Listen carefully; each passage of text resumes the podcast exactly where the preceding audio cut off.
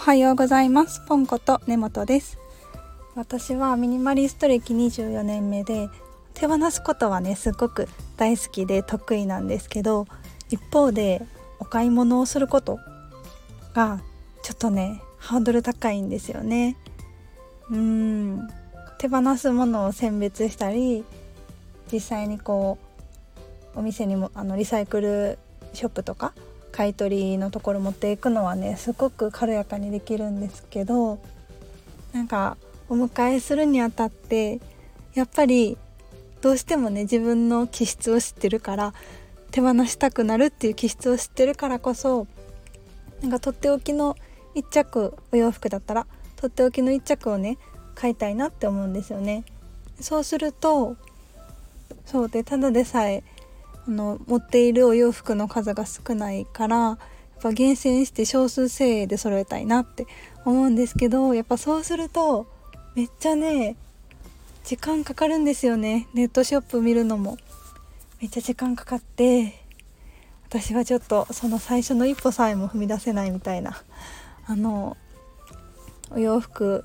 のそのブランドのサイトを見るのさえもハードル高く感じて踏み出せなかったんですよね。そうでもね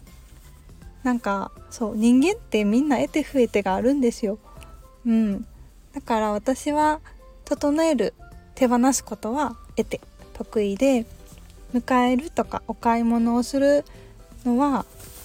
増えて得て増えてそうそうそうっていうだけであってまあ誰しも得て増えてはあるんですよね。そうだからね今回はあの得意な方を頼りたいなって思ってインスタのストーリーズで私に似合いそうなブランドあの教えてください。お買い物好きな方って言ったら教えてくださったんですよね。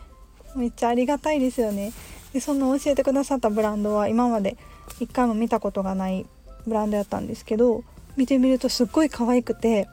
私の好みドンピシャでなんかちょっと私にも似合う感じの